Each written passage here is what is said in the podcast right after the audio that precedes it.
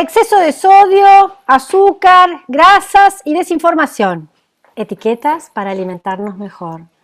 Te damos la bienvenida a Te digo la posta. Yo soy Bill. Yo soy Vero. Y bueno, hoy vamos a hablar de este tema, las etiquetas frontales. No sé si las han visto o no, este, pero nos despertó la curiosidad porque nos encanta comer. Y dijimos, ¿qué onda con lo que estamos comiendo?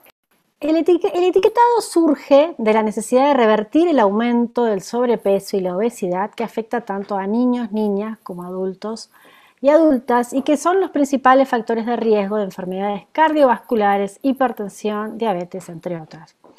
El etiquetado es el principal medio de comunicación entre los productores y el consumidor, o sea, nosotros, nosotras, y nos permite conocer el alimento, su origen, su modo de conservación, los ingredientes que lo componen, los nutrientes que aportan a nuestra dieta y todo lo demás, como dijimos, sodio, azúcar, grasas, etc. Eh, Berito, ¿para qué traemos este tema hoy? ¿Cómo fue que conectamos desde la curiosidad? ¿Vos, vos qué pensás? Yo, te voy a dar mi, punto de vista, contame vos. Sí, bueno, más allá de, lo que decías al inicio, de que nos gusta comer, em, también eh, la verdad es un tema que a mí me pone a pensar, ¿no? ¿Sirve o no sirve todo esto? No sé si sirve, sabemos que es un tema del momento, ¿no? Que, en diferentes países de Latinoamérica se está comenzando a usar en este, eh, en este último tiempo, más eh, principalmente, no sé, nosotras que estamos eh, en México, desde el año pasado salió la ley, en Argentina hace nada, hace dos días que, que también se aprobó el proyecto, entonces es un tema que está en boga, que se está hablando mucho, eh, pero ¿sirve o no sirve? Eso hay que preguntarnos y, la verdad para entender juntos, ¿no? Creo que, que nos gusta eso de, lanzar ideas, lanzar preguntas y, entre todos comprender de qué se trata este tema, qué es lo que estamos comiendo, si va a cambiar o no en un futuro esto, si, si de repente va, va, los empaques van a cambiar tanto que van a ser todos de colores y, y no va a haber ninguna referencia, no sé. Sí, tal cual. Y, y sobre todo, a mí lo que me ha impactado es el debate que hay siempre con estas leyes. Mucho debate, que se demora, este, que se vienen tratando hace varios años, que de repente se sancionan, pero después se reglamentan y empiezan a funcionar tres años después. O sea, vienen, vienen hace rato. Vamos a ver que en algunos países empezaron en el 2013, en otros, bueno, en el 2015, este, los países de las Américas es donde se ponen como de acuerdo, se ponen como de acuerdo, no, se ponen de acuerdo, aprueban un plan de acción para la prevención de la obesidad de la niñez y la adolescencia, esto auspiciado o, esponsoreado por la Organización Panamericana de la Salud y la Organización Mundial de la Salud, se ponen de acuerdo los países para decir vamos a trabajar en determinadas líneas de acción, ¿no? como política de Estado, como una política de Estado para prevenir enfermedades no transmisibles. Ahora igual yo me pregunto con esto que estabas diciendo, porque es esta acción es para prevenir la obesidad en la niñez y la adolescencia, pero siento que también depende mucho de los adultos que acompañan a esos niños, ¿no? Porque, ¿qué pasa si en tu casa eh, comen, eh, comen papas fritas todo el tiempo, comen, toman refrescos? Creo que un poco de la educación es importante para transmitirla eh, a los niños y las niñas de la familia. No sé cómo ves tú eso, Bill. Sí, totalmente. De que, mm, digo, en el caso nuestro ya nos agarró, bueno, muy empezados con el tema, pero yo pienso que viviendo también algunas reglamentaciones, ¿no? Que, que son como muy específicas en la parte de comunicación, que van, van, a, van a estar enfocadas en eso, eh, sí va a tener impacto, porque ellos ya, como siempre decimos, van a crecer viendo los productos así, van a tener más información de cómo cuidamos, esperamos que cuidarse, esperamos que así sea. Entonces, bueno, probablemente el, efecto deseado se va a ver de acá a unos 10 años, ¿no?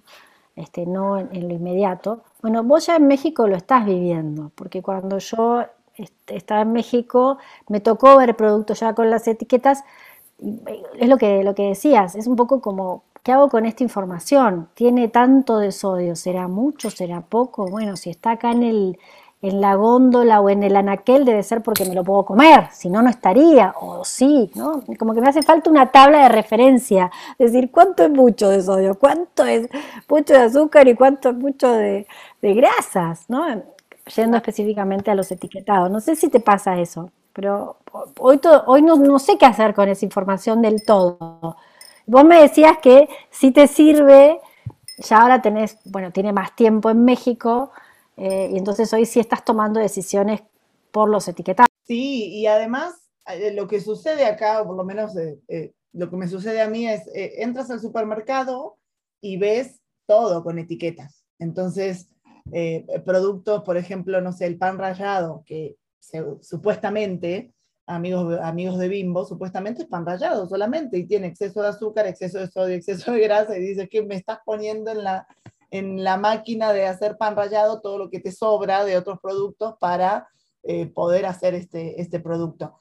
Entonces, sí, a mí la verdad hay, decisiones que me, me, cambió, me cambiaron las, las, decisiones, hay productos que ya no compro, eh, porque a mí se me hace más fácil eh, cuando veo un producto con la etiqueta de exceso de sodio, yo estoy muy clavada con el sodio desde hace años, entonces ya no lo compro porque sé que eh, tiene mm, el valor que le ponen, aunque no esté la tabla nutricional, es exceso de lo mínimo diario recomendado. Entonces, si ya tiene esas etiquetas, es que lo mínimo diario recomendado lo está sobrepasando.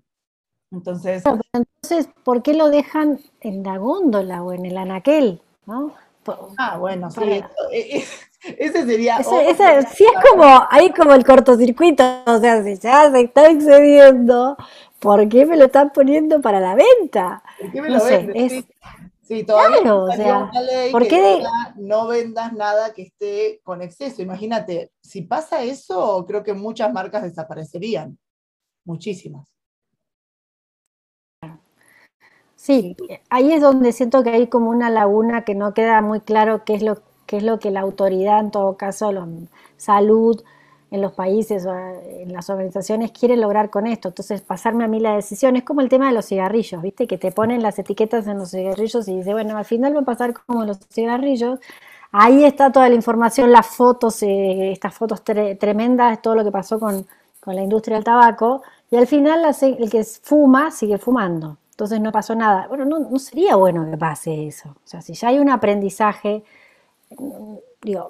son diferentes este, industrias, ¿no? Una es la industria alimenticia, hay diferentes objetivos, evidentemente tenemos mucho más relación como consumidores con los alimentos que con el tabaco, no todo el mundo fuma, entonces sí es diferente, pero no sería bueno que pase lo mismo, que empecemos a ignorar las etiquetas porque es un exceso de información o porque no sabemos ni cómo usarla o porque, o porque desinforman, no sé.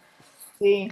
Em, pasa eso, pasa eso de eh, por qué está ahí esa etiqueta, qué me quiere decir. Incluso acá hay productos que yo ya me di cuenta que eh, está el etiquetado frontal y me sacaron la tabla nutricional. Eso me enoja, me enoja porque ok, me pones el, etiquetado porque está eh, la ley y todo, pero no me dices cuánto tiene de grasa, cuánto tiene de azúcar, qué ingredientes tiene.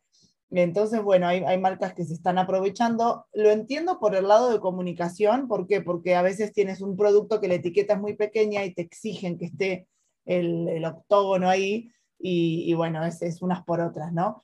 Eh, ahora, estamos hablando de esto como si fuera algo nuevo, pero nos metimos a investigar y hay archivos históricos que justo evidencian que, en realidad en el pasado también existía, incluso estamos hablando de, siglo XVI, XVII, en donde no se había tablas asirias que describían justo el, método según el cual se calibraban eh, las pesas para cereales, manuscritos egipcios también. Entonces, Em, como que el etiquetado tiene historia, chicos, a mí me sorprendió todo eso. Pues bueno, hacia la segunda mitad del siglo XIX ya comenzaron las primeras leyes generales y los primeros eh, sistemas de control de alimentos básicos.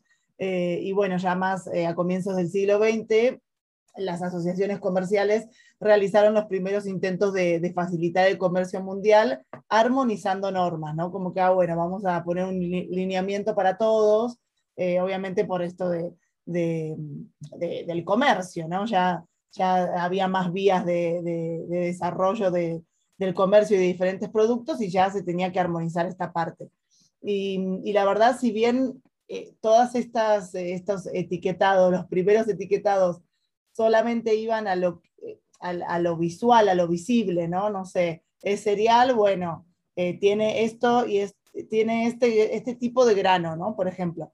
Ahora, justo este etiquetado va dirigido a los aspectos invisibles, ¿no? Eh, a la procedencia, a la presencia de microorganismos, si tiene eh, residuos de, plaguicidas o no, si tiene algún contaminante ambiental, algún aditivo, no sé.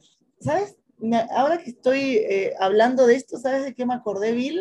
Cuando yo era chica y, y cambiaron, o más bien pusieron en los aerosoles, eh, ¿te acuerdas? Que ponían que este aerosol no contaminaba el planeta. Me acuerdo de eso y me acuerdo que dejaba de, claro, dejaba de comprar ciertos aerosoles o ciertos perfumes eh, porque no tenían ese sello. O sea, me fui a eso, me acordé de eso. Sí, porque afectaba la capa de ozono. Esta fue exitosa, porque yo también sí. me fijaba y sí no consumía. Aerosoles, de hecho, dejé de consumir a ese punto. Eh, sí, tal cual. Esa, fue, esa sí fue efectiva desde, mi punto de vista, ¿no? Bueno, acá tenemos dos casos que ya funcionó, no lo usamos. Este, y sí, tenés razón, me había olvidado de eso. Tal cual. Igual, eh, y te cuento, mira, siguiendo con el tema de etiquetados, este, hay distintos sistemas de etiquetado. ¿Y por qué le contamos todo esto? Porque ya que nos metemos en el tema, hay que, vamos, a, informarnos, ¿no? Para saber de qué estamos hablando cuando estos debates se arman tan fuerte en los congresos. Em, eh, eh, hay organizaciones, como les decíamos, que promueven los etiquetados, está la, Organización Panamericana de la Salud, la, Mundial de la Salud, Organización Mundial de la Salud, UNICEF, la FAO. Em, y, en estas diferentes formas de etiquetado están, unas son las guías diarias de alimentación, que brindan información en porcentajes ¿sí? respecto a los consumos diarios.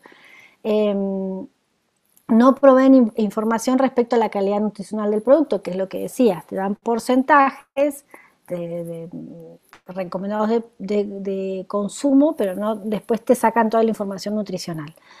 Otra forma es el semáforo simplificado, que utiliza colores de semáforo para indicar el valor alto, medio o bajo de los nutrientes. Y hay uno más, uno más que es el sistema de advertencia, que presenta una etiqueta en color negro, que es la que, la que más se conoce, que son los octógonos o triángulos, en los que indica que el producto contiene niveles superiores a los recomendados en nutrientes críticos. Que para mí esa etiqueta tendría que ser tu producto no está apto, ¿no? no, me lo vendas. O sea, hasta el semáforo estamos bien, pero para en este de advertencia, bueno, nada, ese debate, ¿no? Eh, y estos son los eh, sistemas eh, por ahí más conocidos en América. hay otros sistemas en Europa y ahí, pero contanos qué tenemos. Sí, justo en Europa se utilizan mucho eh, otro tipo de etiquetados que se llaman como los etiquetados de resumen, ¿no? Son otros, otros tres tipos diferentes. Primero está el conteo de estrellas, que evalúa de 1 a 5 la calidad de los alimentos, ¿no? bueno, le doy una estrellita, dos, tres, cuatro, cinco. Ese como que me marearía más, ¿no? Porque eh, ¿quién califica eso? ¿Quién dice que es más saludable, menos saludable? Pero bueno, em, así está el conteo de estrellas.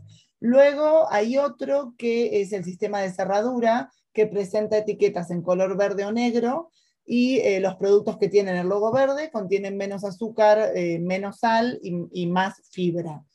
Em, también está complicado. ¿Qué pasa con los europeos que me complican las etiquetas? Y después eh, el último que ellos usan es el Nutri-Score, que se trata de un semáforo nutricional em, que califica los alimentos de más a menos saludables. Es también un, semáforo, no es el simplificado, sino que tiene de la letra A a la letra E y del verde al rojo.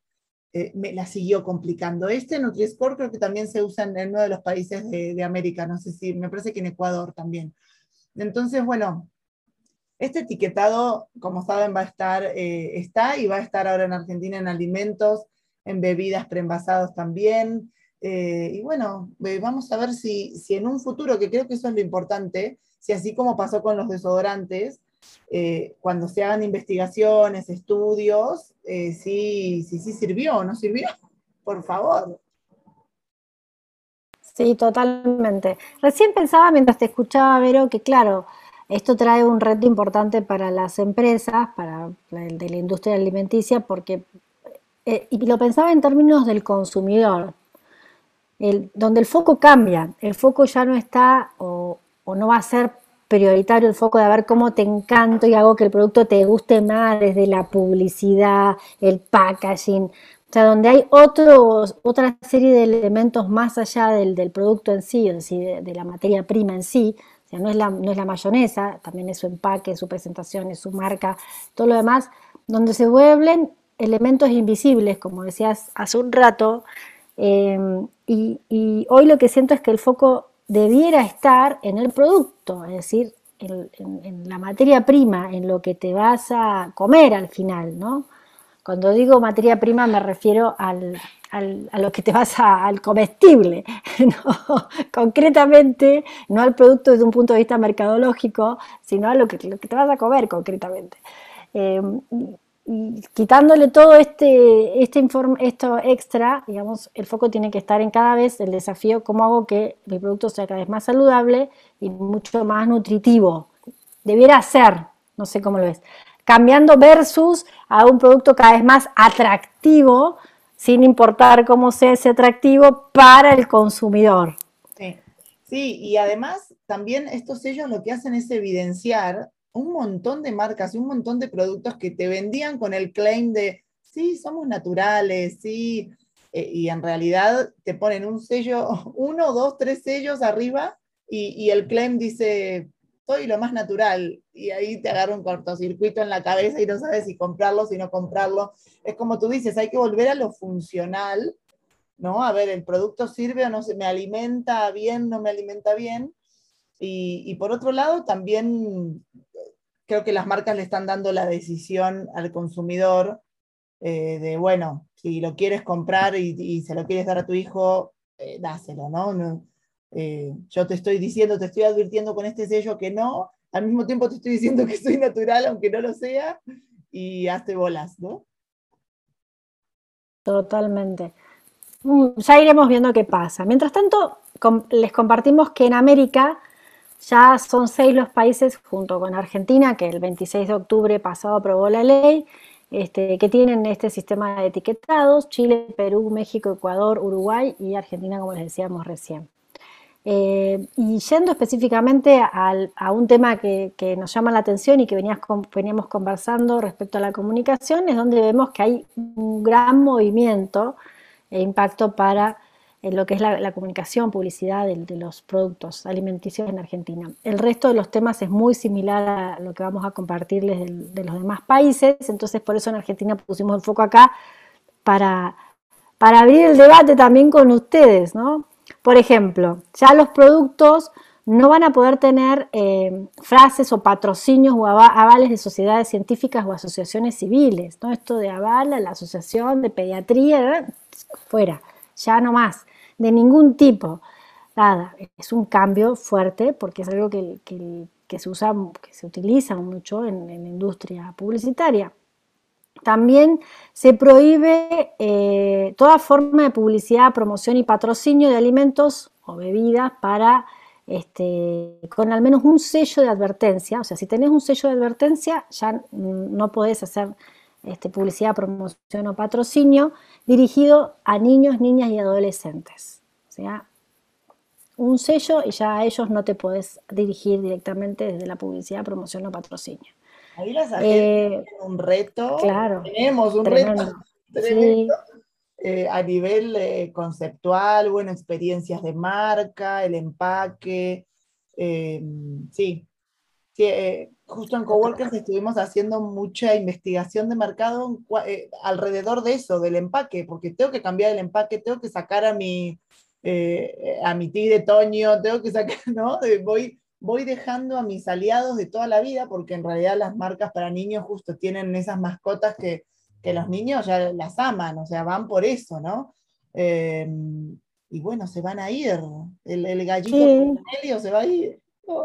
Sí, los personajes, personajes infantiles, de películas, mascotas, deportistas, eh, eh, todo el tema de premios, regalos, todo lo que pueda ser algún algo llamativo para los chicos, este, participen en concursos, te vas a ganar esto, acá te viene la promo, el regalo, el no, no está más. E inclusive todos los este, mensajes, todos los claims que se usen que resalten cualidades. Por ejemplo, con este cereal vas a ser el niño más fuerte o la niña más fuerte de, la, de, tu salón. No.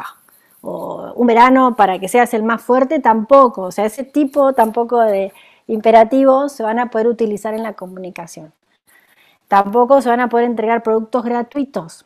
Te regalo con la compra del arroz, te regalo el, el cereal, ¿no? porque está dirigido para un niño, tiene una etiqueta y entonces ya no. Niños, adolescentes, niños, niñas o adolescentes. Bueno, un reto enorme. Sí, yo eh, recuerdo de, en, mi paso en, agencia de publicidad cuando hacíamos campañas para médicos. Entonces, ese también está muy regulado, de que no, no se pueden hacer ningún tipo de regalos o comunicación que, que pueda llamar la atención de los médicos, justo igual que este, este caso, ¿no? Es decir, que se, se sienta como que se está trabajando esa relación como para obtener un beneficio que haga que el médico elija vender tu producto. No, está totalmente regulado eso. Así que bueno, importante este cambio, habrá que ver en la reglamentación de la ley en cuánto tiempo se da, me decías, Vero, que en México les dieron tres años para que las empresas vayan haciendo todos estos cambios, habrá que ver qué pasa acá, pero es un reto gigante. Sí, sí, acá es escalonado, empezó ahora el primero de junio, eh, empezó obligatoriamente, hay marcas que comenzaron antes, pero obligatoriamente para todas las marcas el, el sello negro tiene que estar. Y para los personajes sí van a dar escalonadamente hasta tres años. Me acabo de acordar, como ahora vamos a hablar de Chile, mi hermano que vive en Chile me dijo que él ya no compra nada que tenga, eh, si tiene menos de dos sellos, ya no lo compra porque es algo feo. Si no tiene exceso de sodio, exceso de azúcar, yo no lo compro, me dice. Qué No la voy a pasar bien comiendo esto. Pero bueno, en Chile, por ejemplo, Chile fue pionero en la región en, sancionar esta ley del etiquetado, comenzó en 2012, o sea, hace un montón. Bueno, para nosotros es un montón, son, son eh, nueve años. Y, bueno, justamente eh, ya se pueden comenzar a ver eh, resultados, ¿no? Y la verdad, están buenos los resultados porque, no sé, por ejemplo, disminuyó un 14% la compra de cereales para el desayuno. A mí me sorprendió muchísimo eso cereales que te dicen justamente todos esos claims hermosos que crearon en su momento, que son eh, súper nutritivos, que te van a hacer el, niño más fuerte del universo. Eh, bueno, no. Eh, todos tienen sellos, todos. Incluso las barritas de cereal también, las que te las venden como fitness, no, no tienen nada. El, el sello fitness tienen, ¿por qué no? Y mm, bueno, disminuyó un 14% estas compras de cereales para el desayuno un 25% eh, la compra de bebidas azucaradas y un 17% eh, la compra de los postres envasados. Porque también tiene, ¿qué tiene ese postre?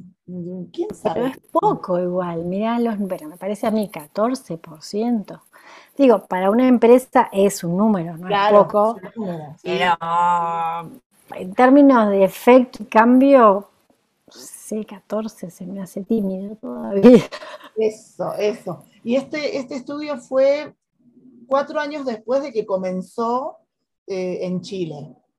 Entonces, hay, hay, que ver si el año que viene, que cumple 10 años, eh, cambió, cambió más y, ahí, y ahí va bajando más, ¿no?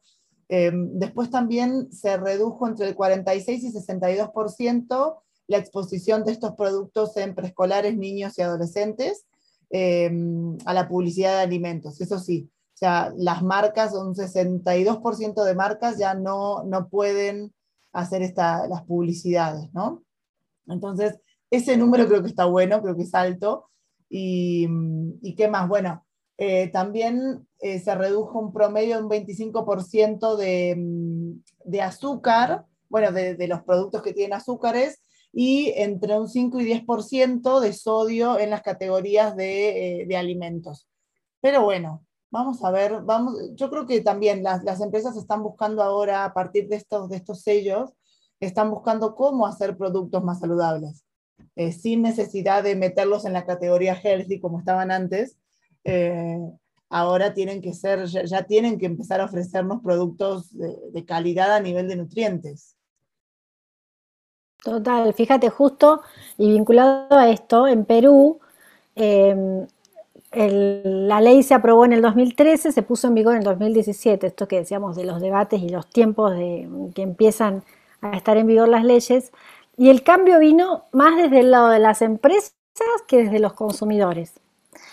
Entonces, eh, de los consumidores hicieron un estudio también en el 2019 y vieron que el 70% de los establecimientos educativos seguían vendiendo alimentos con los octógonos en los kioscos y cafeterías. Y el 60% de los colegios tenía publicidad de esos alimentos aún en sus colegios. Por lo tanto, bueno, quienes sí empezaron a hacer cambios en los productos fueron las empresas del sector alimenticio, no así este, en los lugares donde se espera, ¿no? donde estaba principalmente el foco con los estudiantes, niñas niñas. La escuela, que es un principal lugar donde los chicos bueno, paran y se compran algo para comer, dependiendo de las características. ¿no? Entonces, bueno, fíjense cómo las empresas bueno, se, se están adelantando en muchos casos, ¿sí? porque saben que igual el cambio, hay una regulación, tienen sanciones, entonces por más que el consumidor siga queriendo comer lo que no tiene que comer, las empresas van a tener que regularizar. Eso, eso. Sí, después hay otros dos países, bueno, por ejemplo, Uruguay en 2018 que fue el tercer país, ¿no? Que, que, comenzó, bueno, que, que, quería comenzar a adoptarlo porque en realidad el periodo de adaptación que dio el país era de 18 meses, se cruzó la pandemia, no se lanzó nada y, recién eh, em, se aprobó otro decreto eh, en el cual el gobierno prorrogó otra vez la fecha de entrada en vigencia en febrero del 2021, así que a partir del año que viene, eh, perdón, de este año, eh, en vigencia, pero no se vio, la verdad, todavía no se ve en los anaqueles. Entró en vigencia en febrero, vamos a ver cuándo, cuándo comienzan. Y bueno, en México, como, como ya comentamos, ¿no? desde el año pasado, ahora lo que estuve viendo es que hay productos que tienen mucho exceso, que tienen muchos sellos, tienen la obligación de tener una leyenda en donde eh, se especifique la presencia de diferentes sustancias y la advertencia que dice evitar darle esto a los niños o no recomendado para niños. El otro día me compré una Coca-Cola, porque esa sí la sigo comprando para el Fernet, y justamente decía esa frase de eh, que no, no es para niños, aunque los niños lo siguen tomando, por supuesto como yo. Ahí es la parte donde a mí el cortocircuito no, no, no termino de comprender qué está pasando. Es malo, pero no tan malo, pero no. Pero no te lo recomiendo, pero sí te lo recomiendo porque ahí está el producto en la zona de alimentos. Sí, porque no está aparte en la zona de alimentos, no es que está, no sé, en un mercado negro, ¿no? Está en el mercado de alimentos oficial, autorizado, nada misterios, las cosas que seguiremos tratando de resolver. Bueno, y por último les presentamos el caso de Ecuador, que acá, bueno, el tema distintivo es que en 2014 se volvió el único país en tener el sistema de semáforo simplificado, ¿no? Para alertar, esto ponen como colores, eh, y es el único que usa ese, ese sistema eh, en el cual presenta una etiqueta con, digo, a diferencia de los otros que presentan esto de los octógonos que les decíamos, ¿no? Tiene estas etiquetas con eh, los niveles de peligrosidad respecto a, la, cantidad de sodio o grasas que pueda tener. Así que bueno, esto ha sido, esperamos haber sido muy completas, haber traído debate, recordarles lo, el paso que hemos tenido en diferentes países con el tema de los etiquetados y bueno, y con toda la intriga de cómo será su implementación acá en Argentina. Y si los consumidores le daremos o no realmente algún de importancia en toda América y en el mundo respecto a esa información. Eso, vamos a ver qué pasa dentro de unos años, porque se aprueba la ley, luego se implementa, luego hay investigaciones, entonces vamos a ver los resultados de los estudios que nos dicen y eh, si hay un cambio en, en nosotros al, al, momento de comprar. Por mi parte, sí, la Coca-Cola no porque es para el Fernet, pero eh, el resto de, de los productos, eh, sí, sí, la verdad sí se genera, sí se genera un cambio o un cortocircuito, como decía Bill, en cuanto a la, a la información. Bueno, nos cuentan, nos cuentan, nos pueden mandar correitos, ya saben, a gmail.com para que nos digan lo que quieran, qué les pareció este episodio, nos siguen también en, las redes, estamos en LinkedIn, eh, yo estoy como Vero Goyeneche, Bill está como Vilma Barreras, en, Instagram yo estoy como arroba Vero de Coworkers y Bill está como arroba Vilmita. Igual ahí también, si nos siguen en, en Spotify y en YouTube, están nuestros links para que entren ya más directo y nos encuentren. Muchas gracias, nos despedimos, digan la posta, adiós. Chao, chao.